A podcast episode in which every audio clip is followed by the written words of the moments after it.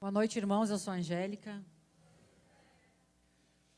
É, o pastor falou um pouquinho aqui do CJ. CJ é a sigla Caminhando com Jesus. É o nosso processo de restauração aqui da igreja. E hoje nós temos um, um testemunho de uma pessoa que já passou pelo processo, que e quando a gente se enche do Espírito Santo e quando o Espírito Santo faz transformação na nossa vida, a gente começa a frutificar. Então, Rogério, vem aqui dar o teu testemunho.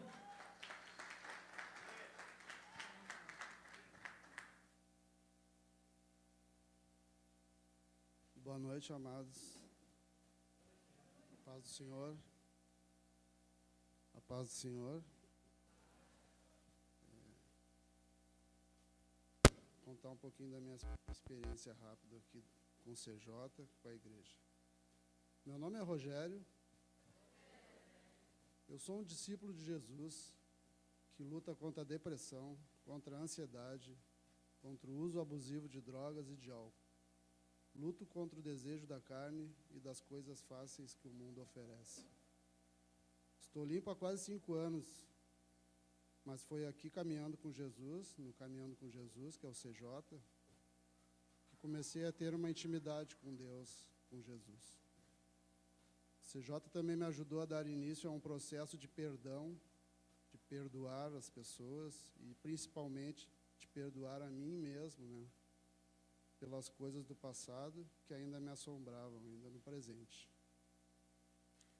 Comecei a ver e a sentir a mão de Deus em tudo na minha vida, desde o início.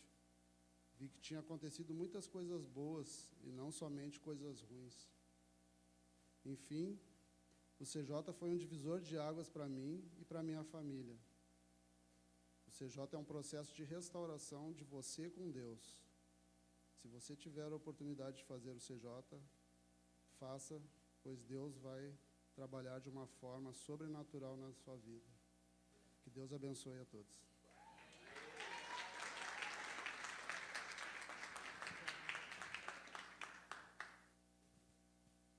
Pode apagar a luz aqui e a gente vai rodar um videozinho aqui num volume bem, bem legal aí. Sou a maldade em crise, tendo que reconhecer as fraquezas de um lado que nem todo mundo vê. Fiz em mim uma faxina e encontrei no meu umbigo o meu próprio inimigo que adoece na rotina. Eu quero me curar de mim, quero me curar de mim, quero me curar de mim. O ser humano é esquisito, armadilha de si mesmo fala de amor bonito e aponta o erro alheio. Vim ao mundo em um só corpo, esse de um metro e sessenta. Devo a ele estar atenta, não posso mudar o outro. Eu quero me curar de mim, quero me curar de mim, quero me curar de mim. Vou pequena e pianinho fazer minhas orações. Eu me rendo da vaidade que destrói as relações para me encher do que importa, preciso me esvaziar, minhas feras encarar, me reconhecer hipócrita. Sou má, sou mentirosa, vaidosa e invejosa, sou mesquinha, grão de areia boba e preconceituosa.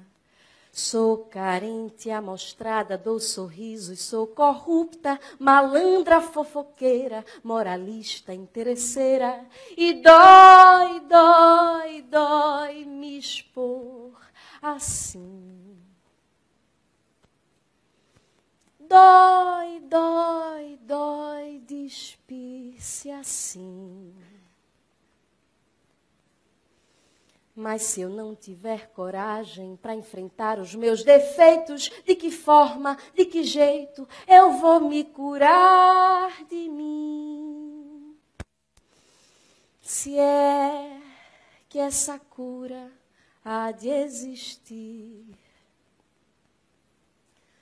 Não sei, só sei que a busco em mim, só sei que a busco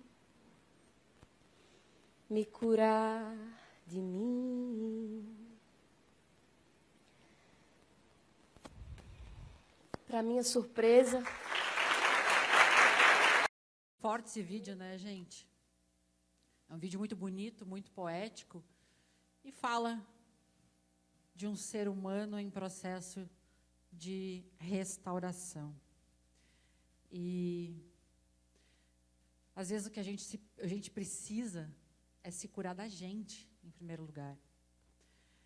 E isso às vezes assusta, isso só é possível com Jesus Cristo. Como eu falei antes, Rogério se expor aqui na frente é só alguém muito cheio do Espírito Santo, porque quando a gente está cheio do Espírito Santo, a nossa reputação não vale nada. A única reputação que eu quero é a reputação de ser reconhecido como um discípulo de Jesus em processo de restauração.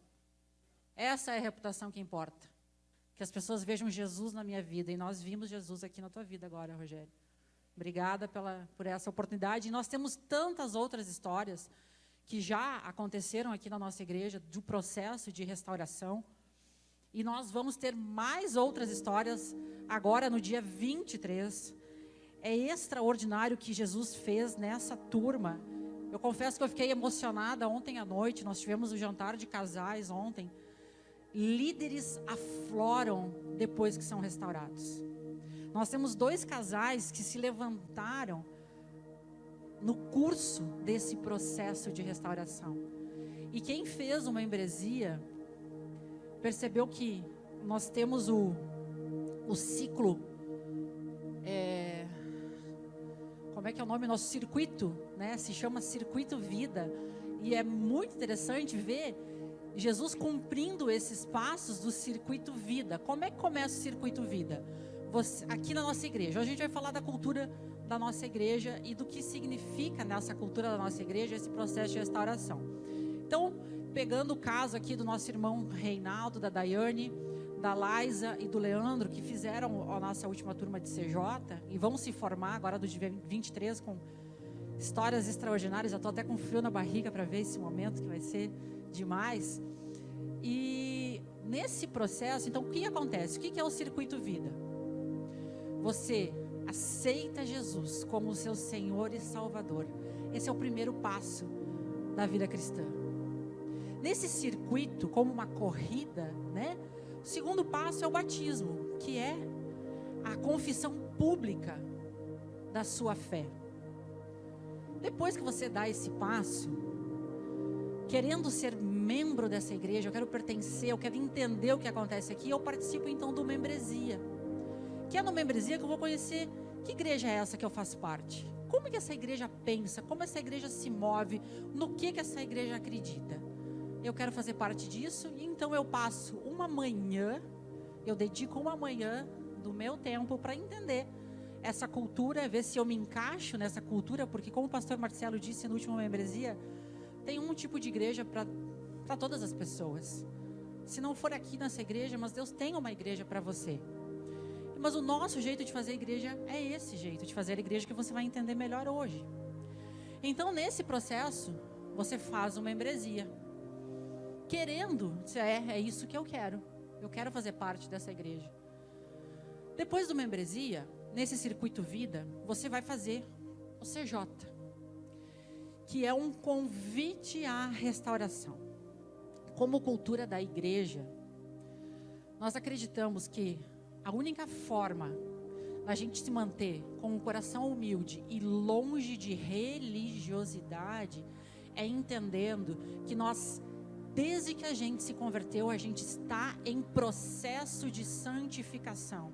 Não há um de nós aqui que possa dizer: Eu estou pronto e eu não preciso de restauração. Todos, como cultura da igreja, vão andar com esse coração humilde, acreditando na graça de Deus nas nossas fragilidades. Que a gente ande dependente do Espírito Santo, enfrentando as nossas lutas, vencendo algumas, deixando para trás, como o Rogério falou aqui, passos que ele deu, que talvez ele só se deu conta no CJ. O CJ é um processo onde ninguém precisa dizer para você: olha, tu tem que perdoar. Tu tem que falar mais manso com a tua esposa. Tu tem que controlar a tua ira. Tem que ser menos possessivo. Tem que ajustar as tuas finanças. Tem que parar de se machucar, de se ferir tem que entender por que de tanta ansiedade. Ninguém precisa dizer isso para ninguém. O processo é tão lindo, o material é tão bonito que o próprio Espírito Santo convence de todas as coisas. E aí, depois do CJ, você passa para um outro nível, que é o nível do serviço, onde você vai descobrindo o seu ministério e o seu lugar no corpo de Cristo. E é isso que aconteceu aqui com os nossos irmãos, preparados para servir, preparados para exercerem a liderança, porque igreja se faz com todas as pessoas. Cada um de você que faz, que é membro dessa igreja, tem um convite ao serviço aqui. É lindo ver esse processo, é lindo. Louvor aqui todo inscrito aqui, né, Tuti? Louco para fazer esse CJ vai ser muito bacana, vai ser muito bonito. Então a gente tem crescido e crescido nesse tempo de maturidade. Quero, quero contar para vocês um pouquinho de como começou esse CJ e como é um privilégio da igreja nós termos esse programa. Em 1935, iniciou nos Estados Unidos um programa voltado para alcoólatras, que é o AA, se estabeleceram 12 passos. E isso se estendeu para mais de 150 países. Hoje, tudo que é lugar tem o AA. E, e era inicialmente um programa inspirado na Bíblia. Acontece que John Baker, quando chegou a vez dele, ele tinha problemas sérios com álcool. Ele foi fazer o AA, mas ele era cristão. Ele se sentia desconfortável porque lá no AA, se você é budista, a sua força superior que te ajuda é Buda. Se você é espírita, a força superior que te ajuda é o espiritismo. Mas se você é ateu, você vai encontrar força dentro de você mesmo. E aquilo começou a confrontar o John Baker. E aí a esposa dele começou a frequentar uma igreja. A igreja de Saddleback, na Califórnia, do pastor Rick Warren. Nós temos vários livros aqui, eu acho, né, do pastor Rick Warren. E aí, ele mandou uma carta para o pastor Rick Warren. Ele disse assim: Eu estou passando por um processo de restauração onde eu não posso falar de Jesus. E eu frequento uma igreja onde eu não posso falar das minhas vulnerabilidades. Eu frequento uma igreja onde eu tenho que usar máscara. E aí o pastor disse: É isso que nós estamos procurando. Nós queremos uma igreja de gente de verdade. Nós queremos uma igreja de pessoas inteiras, onde ninguém diga que cristão veste a máscara de cristão aqui dentro e lá fora tem um outro comportamento. Aqui, e essa é a cultura da Igreja Brasa de Águas Claras. O pastor Rick Warren adaptou esse material. Ele pegou as, as bem-aventuranças de Jesus Cristo, transformou em oito princípios bíblicos. E o nosso poder, Jesus Cristo, não vem de outro lugar a não ser do sangue poderoso de Jesus. É o Espírito Santo que junta os nossos pedaços e faz uma nova história. quando nós precisamos entender que nós somos corpo, alma e espírito. E essa é uma, é uma experiência particular minha, de me converter, de querer muito uma vida espiritual, mas ter uma vida espiritual bloqueada pelas minhas emoções. Uma vida espiritual que não avançava porque batia no teto do meu emocional. E o meu emocional comprometia completamente a minha, o meu entendimento do meu lugar em Deus e o meu descanso em Deus conheci então essa ferramenta e nesse processo eu conheci o pastor Marcelo que me deu a liberdade de ser muito transparente com ele, de ser muito verdadeira com ele. E à medida que a gente ia é, fazendo um protótipo desse, desse CJ, lá no ano ainda de 2000 e, começo de 2020, a gente começou a perceber que essa era uma luta de muitas pessoas que não conseguiam se conectar com Deus porque a sua história estava cheia de feridas, de traumas, de orfandade, de problemas de paternidade, problemas de relacionamento, insegurança, medo, pessoas que não estavam conseguindo avançar porque tinham muitas dores. E aí, Salmos 147, versículo 13 diz assim: Só Ele cura os de coração quebrantado e cuida das suas feridas. Coração quebrantado é quando a gente não se preocupa com posição, quando a gente está despido de qualquer ego, de qualquer vaidade diante de Deus. Não sei se você já se colocou nessa situação, dizer Senhor, eu não não consigo mais dar conta. Quando eu comecei a fluir com Deus nessa condição de transparência, em primeiro lugar, diante de Deus, dizendo o quanto que eu queria me curar de mim. E aí a gente começou a entender o que a importância da vulnerabilidade. A importância de tirar um fardo pesado das costas, da obrigação de, de usar uma máscara, porque eu já estava numa condição de líder aqui na igreja, e estava com muito medo do pastor Marcelo me julgar pelos meus episódios recorrentes de depressão. Quantas vezes eu deixei de pedir ajuda para o pastor Marcelo, porque eu tinha medo de ser Angélica, não tem condições de exercer alguma liderança sem, é, sem comprometer o trabalho. E o meu orgulho me atrapalhou muitas vezes de avançar nesse processo. E glória a Deus pela vida do nosso pastor, porque todos nós aqui, nós temos a bênção de ter um líder que nos enxerga como Deus nos enxerga. Que não olha para os nossos defeitos, pelo contrário. Marcelo nesse, pastor Marcelo nesse processo me encorajou a enfrentar os meus fantasmas. E se você é gente de verdade, você tem fantasmas.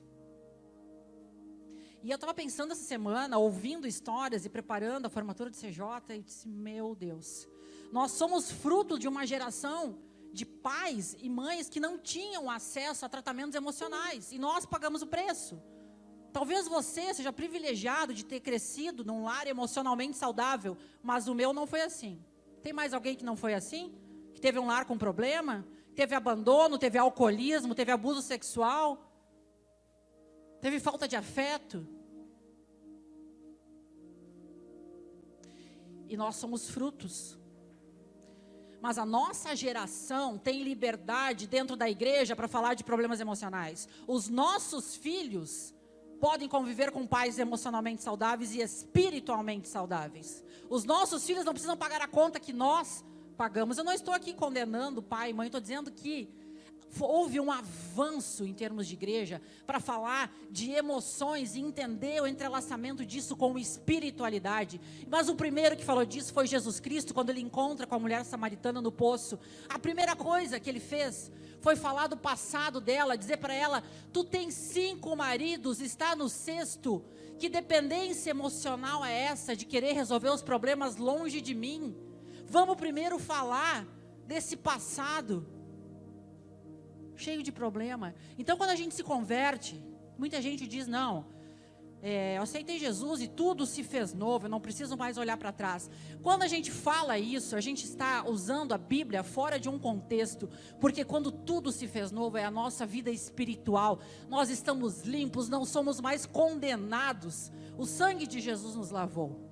Mas o nosso passado, Deus quer mexer. Por quê? Qual é o propósito das nossas vidas, meus irmãos? glorificar o nome de Jesus.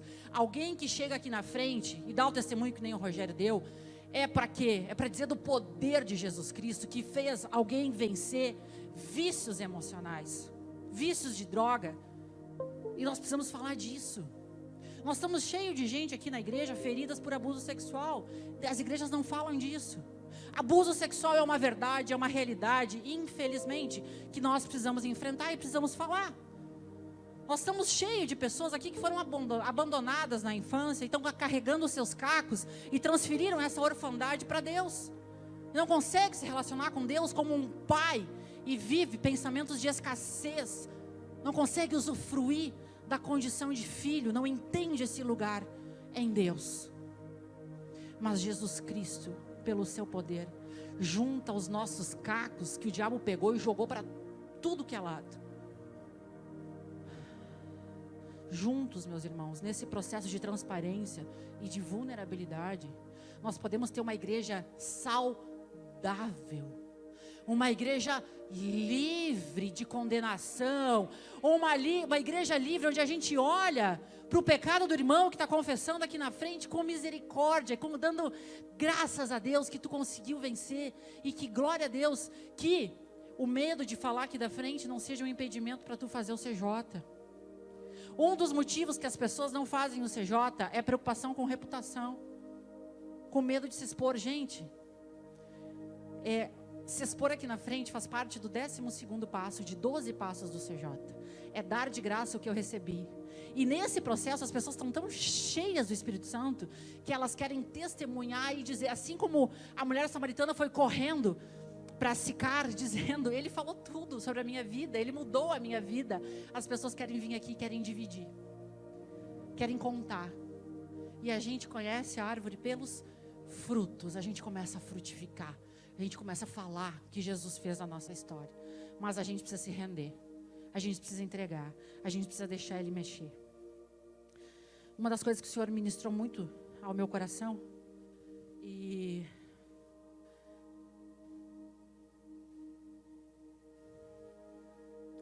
sobre essa, essa questão da vulnerabilidade.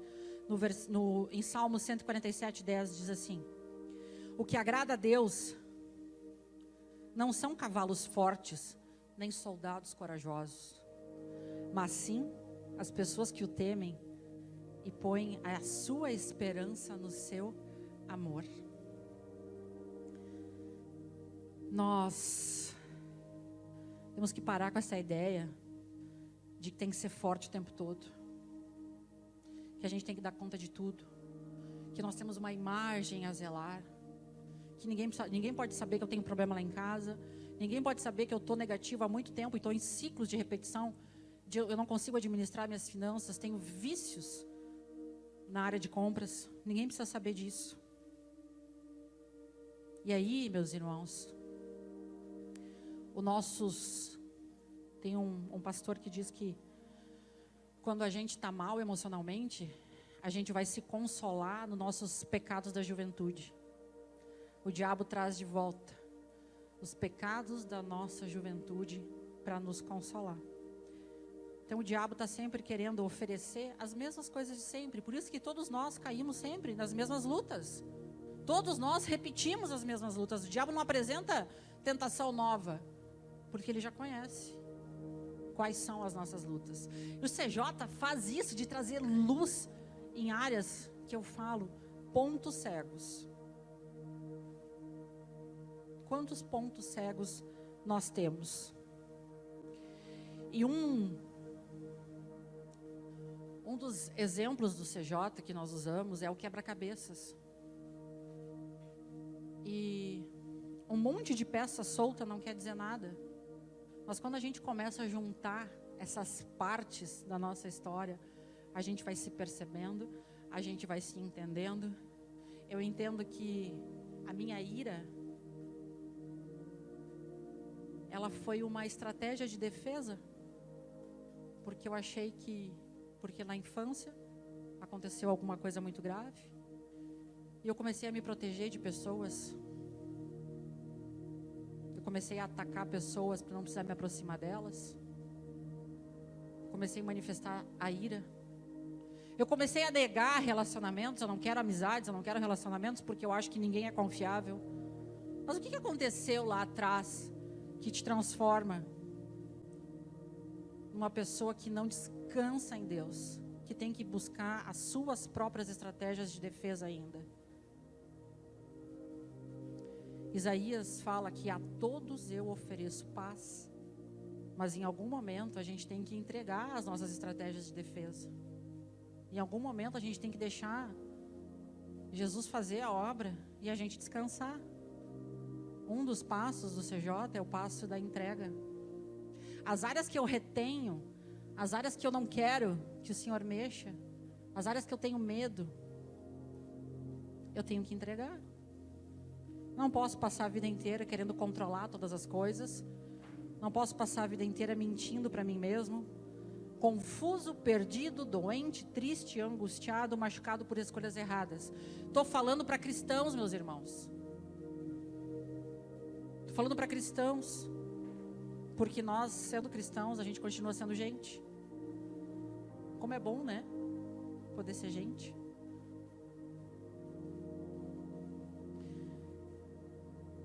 E eu esqueci de, do que eu ia começar aqui. Eu sou uma discípula de Jesus que luta contra o orgulho. Eu já venci várias lutas. Eu já venci a luta da desonestidade, a luta da mentira, a luta do controle. Eu estou ainda em processo. A luta do vitimismo, a luta da autocomiseração, eu já venci. Mas eu ainda luto contra a depressão. Eu preciso tomar remédio. E eu não tenho medo do, do julgamento da igreja, porque Cristo me conhece, conhece meu coração e tem permitido que eu seja livre para que outras pessoas também sejam. Mas a consciência das minhas lutas, e é por isso que a gente diz aqui no CJ, limpo só por hoje, um dia de cada vez, eu preciso estar vigiando as minhas áreas de luta. Eu preciso estar vigiando essa questão do orgulho. Ano passado, uma, uma menina que fazia as artes aqui da igreja me mandou uma arte querendo me agradar uh, com uma foto minha do lado do pastor Marcelo com o microfone, assim, os pregadores da igreja. Gente, aquilo me, me, me fez tão mal. Porque na minha área de luta, eu ia cair na vaidade daquele, daquele, daquela, daquela imagem, né? Eu disse, e eu precisava reconhecer naquele momento que eu não estava pronta para isso. Eu não, não posso ainda. Para quem não me conhece, eu venho de uma história de advocacia, de um empoderamento, 15 anos de advogada que não tinha quem podia comigo. E aí eu descubro que o meu empoderamento, o meu orgulho, foi a estratégia que eu usei para vencer as minhas dores, o meu sentimento de inferioridade, meu medo de pessoas, meu medo de amar, o medo de ser amada. Para mim é uma vitória cada café das mulheres. A minha tristeza hoje de não poder receber pessoas lá em casa, pelas restrições lá do condomínio, porque há muito pouco tempo eu permito que pessoas entrem na minha vida. E esse é o processo de restauração de Jesus. Eu contei um episódio de, de um ano atrás, desse card, que eu disse para Pamela: troca, porque eu não tenho condições de estar com a minha imagem associada ainda do lado do pastor. Não tenho, não tenho condições disso. Meu coração precisa ser vigiado. E eu falo isso para o Marcelo sempre. Mas alguns dias atrás, num café de mulheres, nós recebemos uma, uma irmã nova e eu me sentei do lado dela e comecei a falar da nossa igreja. Gente do céu, o Espírito Santo no meu, ministrou no meu coração e me senti um desconforto, porque eu estava soberbamente orgulhosa que a nossa igreja é a melhor igreja de todas as igrejas. Você nunca vai encontrar uma igreja como a nossa.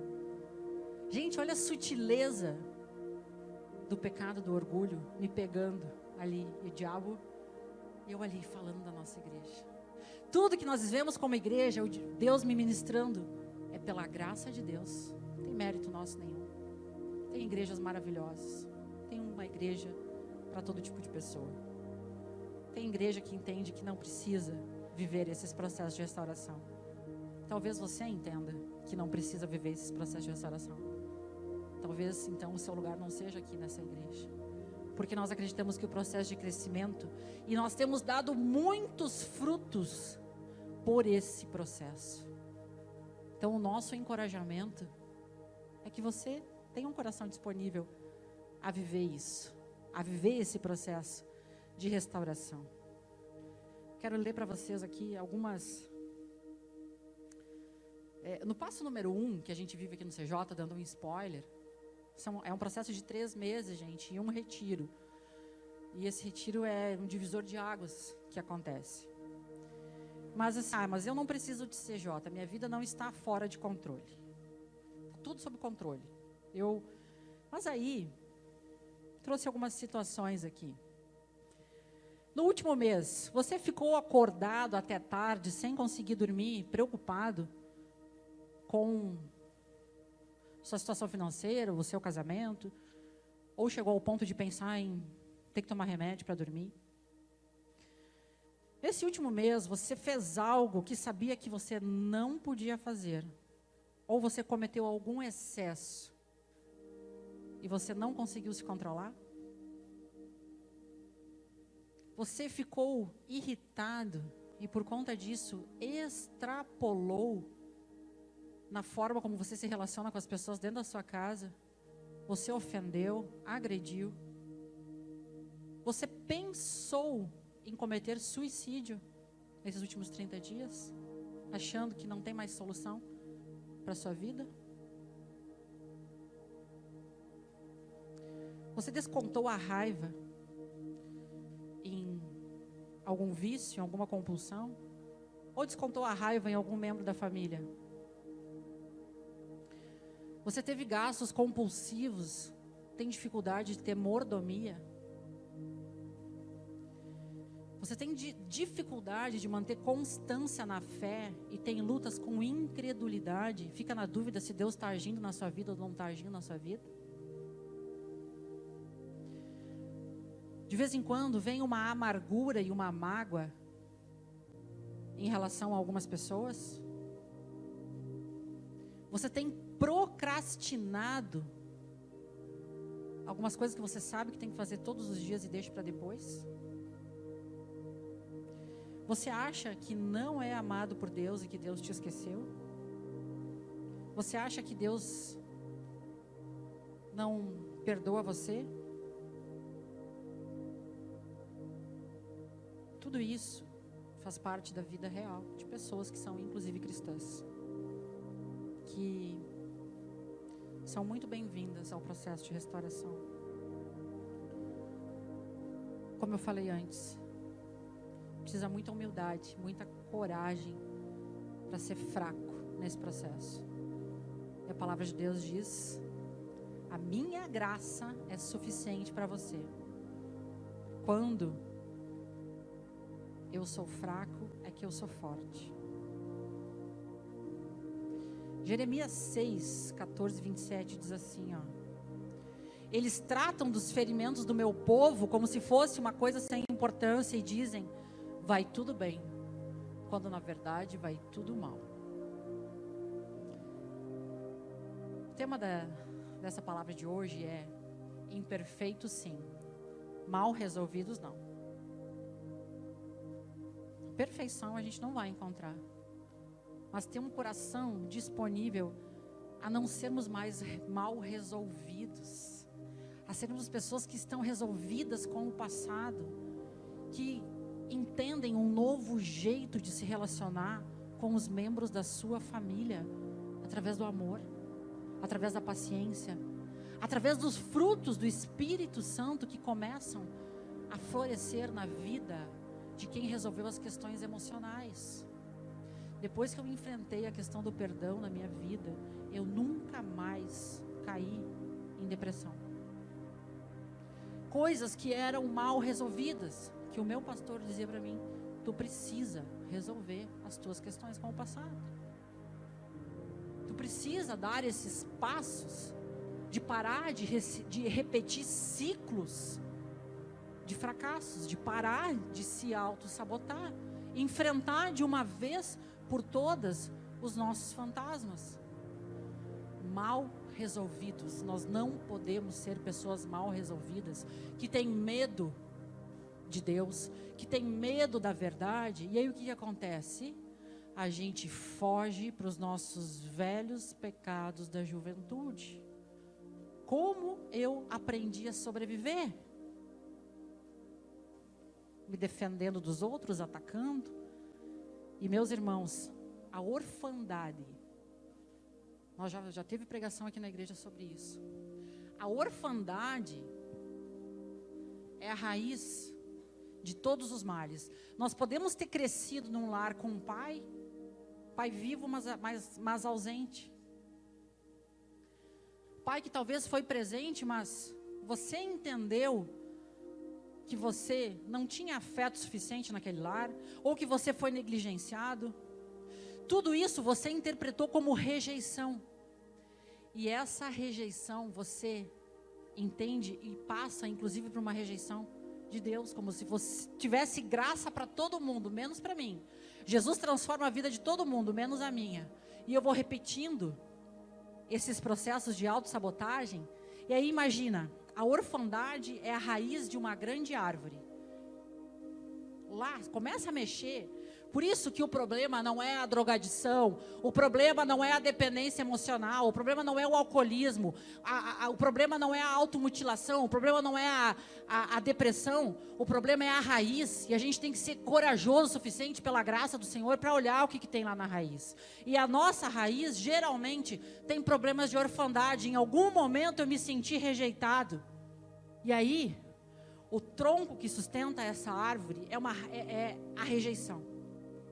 Então, os meus males emocionais decorrentes de uma orfandade lá na raiz, o tronco que sustenta essa árvore é a rejeição e os galhos. O que, que vem a partir da rejeição? Essas, nos grandes galhos começam as compensações, as estratégias de defesa. Nos grandes galhos, aí um galho com droga, promiscuidade, dependência emocional, depressão, pensamentos suicidas, religiosidade, problemas de sexualidade, pornografia, masturbação, compensações. Os galhos são as nossas compulsões. E aí, nos pequenos galhos, a ira, a impaciência, o perfeccionismo, a procrastinação, tudo isso servindo como válvulas de escape substituindo dores e traumas emocionais. Então, meus irmãos, tudo isso bloqueia a nossa vida espiritual. Tudo isso nos intimida.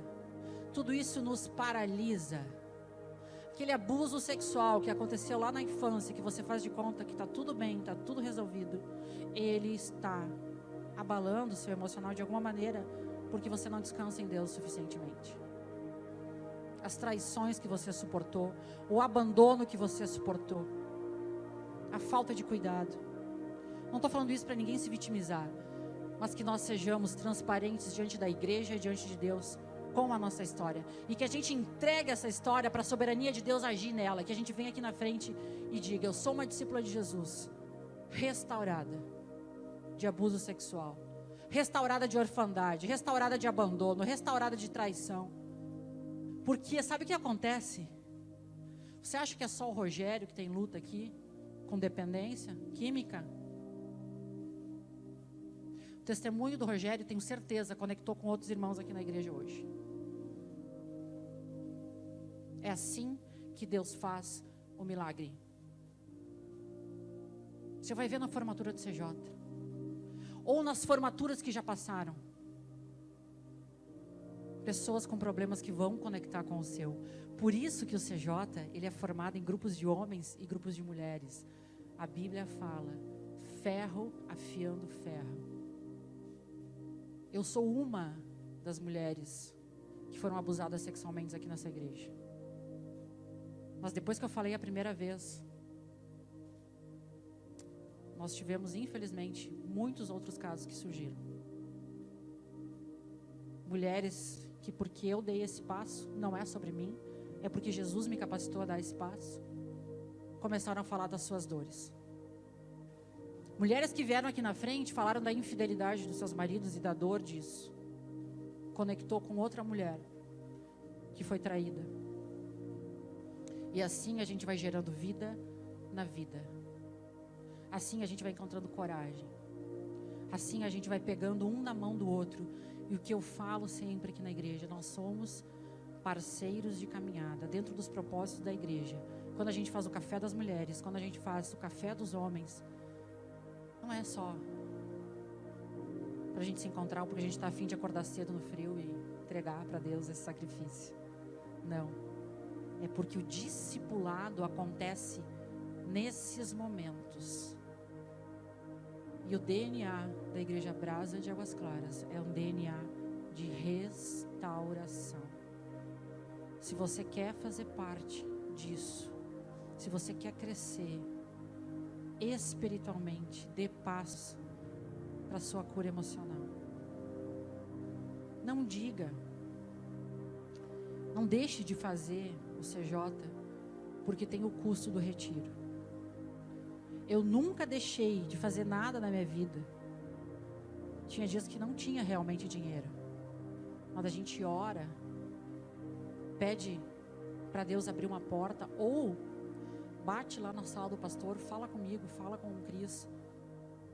Dá esse passo, já começa o CJ aí. Você dando esse passo de humildade, dizendo: Olha, eu preciso dessa ferramenta na minha vida, mas eu não tenho dinheiro para pagar. Tem condições de alguém me abençoar? Gente, essa igreja é uma família. Não deixe de participar desse processo porque a sua situação financeira está difícil. Nós vamos dar um jeito. Mas nós precisamos ficar sabendo disso. Muitas vezes a gente nem sabe disso. Nós precisamos ficar sabendo o que está acontecendo. Você gostaria de dar esse passo, mas tem medo da questão financeira. Ah, então eu não vou, gente. Não faça isso. Não deixe de fazer as coisas na sua vida dizendo eu não posso por causa de dinheiro. Até porque não é um, um valor, é só para é os custos do, do nosso retiro que é fundamental. Então, deixe o Espírito Santo nos guiar toda a verdade. É, vivendo essa aceitação como filhos amados de Deus e encontrando através disso frutos de amor, alegria, paz, paciência, amabilidade, bondade, fidelidade, mansidão e domínio próprio. Quando o Rogério decide dar esse passo, Carla, é você que experimenta a graça, né? É a Yasmin lá na tua casa, né? Que experimenta a graça. Então, muitas vezes, esse passo a gente dá para que a nossa família tenha uma saúde emocional diferente, melhor do que a gente teve a oportunidade de ter. O louvor pode subir.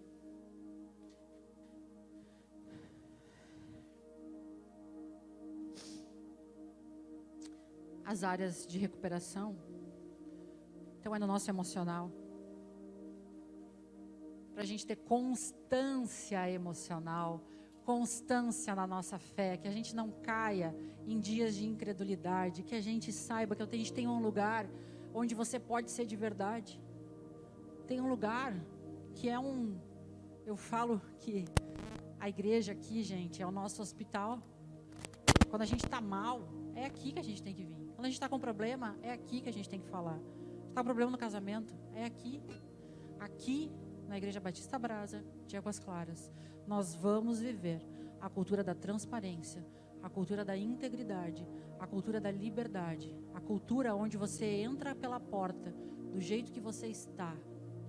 Proibida a entrada de pessoas perfeitas. Proibida a entrada de pessoas perfeitas nessa igreja. Religiosidade não pode entrar nessa igreja. Mas a partir do momento que você entrou nessa igreja, você tem um convite um convite a recomeçar, a deixar Jesus juntar os quebra-cabeças da sua história e que você seja liberto de si mesmo. Eu quero me livrar de mim. Eu quero parar de ser a pessoa que mais faz mal para mim mesmo. Muitas vezes não é o diabo que está destruindo você, é você mesmo com as suas dores de alma. Diabo não tem poder diante do sacrifício da cruz. O diabo não tem poder diante do nome, que é sobre todo nome o nome de Jesus Cristo. Mas somos nós, com as nossas barreiras emocionais, que estamos impedindo o fluir de Jesus Cristo na nossa vida. Somos nós que estamos impedindo o nosso casamento de ser restaurado. Nosso, nossos relacionamentos com os nossos pais, pela recusa, muitas vezes, de se expor. Fique em pé, feche seus olhos. Deixe o Espírito Santo falar com você. Gostaria de fazer uma, um convite para você. A decisão não é se eu decido fazer o CJ ou não. A decisão agora é perguntar para Jesus: Jesus, esse é o momento de eu fazer o CJ ou não? Pergunta para Jesus isso. Porque todos os problemas que eu colecionei na minha vida foram por tomar as minhas decisões sem consultar o Espírito Santo.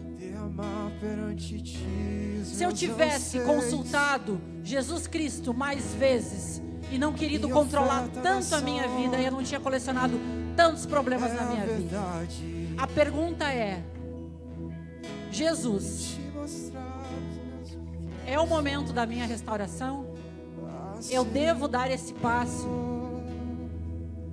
Peça graça. Senhor, nós pedimos a tua graça derramada nos nossos medos. O medo da gente se expor, o medo da gente ser julgado. Que isso não faça parte dessa igreja, Pai. Derrama a tua misericórdia para que a gente vença o orgulho para que a gente se sinta livre, para que a restauração aconteça na nossa história. E queremos te entregar a nossa história, para que tu faça a obra através de nós. Queremos ser vaso nas tuas mãos, Pai. Comece a admitir para o Espírito Santo aí. Comece a deixar o Espírito Santo entrar nesse lugar mais íntimo da sua vida agora, mais profundo. Comece a falar a verdade do que é, a verdade do que aconteceu, a verdade do que você sente. Comece a entrar, Espírito Santo. Nós rogamos e oramos por cura. Cura na nossa alma, cura na nossa mente, por transformação sobre a nossa vida. Para que nós venhamos a avançar nos passos necessários, Senhor. Toda ira, toda briga, discussão, todo senso de ter razão sempre, a razão própria, Senhor. Todo pensamento sexual distorcido, Senhor. Todo vício em pornografia, Pai. Oh, Senhor, sara-nos, cura-nos, Senhor. Toda a escuridão que nos persegue, Senhor, nós rogamos nessa noite por liberdade por liberdade daquilo que tem escravizado pessoas nesses dias, tem escravizado lares nesses dias, ciclos, Senhor, que não conseguem avançar, problemas que sempre são os mesmos, Senhor. Oh Espírito Santo, libera a sua graça, libera a sua porção de transformação. Quando admitimos, somos restaurados, como trazendo para a luz, somos transformados. Obrigado, Senhor. Nós te agradecemos pelo que o Senhor fez nessa noite. Obrigado, Senhor, porque o testemunho nos cura, nos transforma, nos desafia. Obrigado pelo que o Senhor tem nos chamado de vida, de pararmos de fingir das coisas e darmos passos em direção a esse processo de dor, mas é um processo de cura. Não existe outro caminho, meu irmão. Não existe outro caminho. O Senhor nos chama para esse lugar de transformação, de intimidade, sem máscara, de vida na vida. Isso vai nos curar. E o seu testemunho, libera essa palavra sobre a tua vida, o teu testemunho vai transformar a vida de outras pessoas, meu. O teu testemunho vai transformar famílias. O que o Senhor fez na tua vida vai transformar lares. A tua história vai tocar a história de pessoas que tiveram o mesmo problema que você teve e vai mudar a vida delas, assim como o Senhor mudou sua vida, em nome de Jesus. Obrigado, Senhor. Aplauda o nome de Jesus. Obrigado, Jesus. Aleluia, Jesus. Amém, meus irmãos. A Bíblia nos conta um relato de um menino chega diante de Jesus e aquele pai chega desesperado. O meu filho, ele é ele se joga no fogo, ele tenta se cortar, ele se machuca, eu não sei mais o que fazer. E Jesus faz uma pergunta para ele: Desde quando isso acontece com ele? E o pai dele diz: Desde a infância. Desde quando acontece isso com você? Quando que foi que começou? Quais são as raízes, né?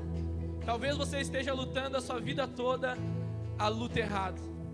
E Deus está te chamando esses dias para você lutar a luta da maneira certa. Amém? Meus irmãos, eu te desafio, você que serve nesse lugar, você não pode ficar de fora participar do CJ. Você tem que participar, meu irmão. Já se inscreve ali com crise, você que foi tocado, ah, eu não sei como que eu vou pagar. Sabe, o nosso custo é só para pagar um material retiro, não tem valor nenhum a mais sobre isso. Mas já te inscreve pelo um passo de fé e participa com a gente, não perde tempo do Senhor mudar a tua história da tua vida, amém? O Cris e a Angélica vão estar ali na porta, você já dá o seu nome e participa com a gente, e deixa Deus a fazer completar a história que Ele quer na sua vida, amém? A Bíblia diz que a boa obra que Ele começou na nossa vida há de ser aperfeiçoada até a volta de Cristo Jesus. O que o Senhor começou, Ele mesmo vai acabar na sua vida. Deus abençoe e boa semana a todos.